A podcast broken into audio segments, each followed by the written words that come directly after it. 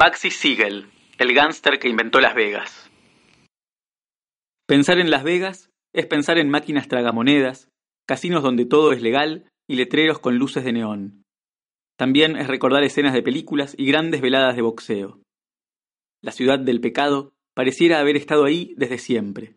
Sin embargo, fue recién en la década de 1940 que a alguien se le ocurrió que, en el medio de esa nada que era el desierto, podía haber algo. Benjamin Baxi Siegel nació en 1905 en los suburbios de Brooklyn. Ya de chico se integró a las filas de las pandillas de Nueva York. Al lado de capos como Lansky, aprendió. Con el tráfico de alcohol le fue bien hasta que la ley seca lo obligó a buscar por otro lado. Siegel quería dejar de ser visto como un simple pistolero y ganarse el respeto en las altas esferas.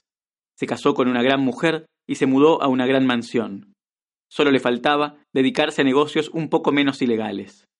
Fue así que, con el apoyo del Estado de Nevada y el aporte de los jefes de la mafia, decidió impulsar la capital nacional del juego.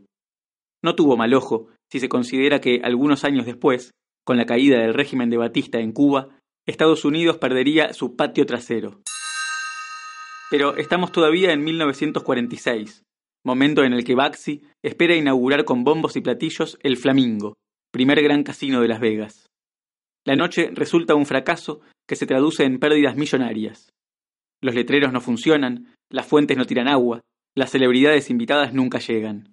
El dinero no entra y los financistas empiezan a ver crecer la deuda. Siegel fue asesinado en 1947, en su casa. Alguien disparó desde afuera. El crimen nunca fue esclarecido. Las balas atravesaron el vidrio de un ventanal y le atravesaron la cara y el cuello. Cuenta la leyenda que, antes de saberse la noticia, unos hombres de Lucky Luciano se presentaron en el Flamingo y anunciaron al personal que el lugar tenía nuevo dueño. Ese año, el casino generó un millón de dólares de ganancia.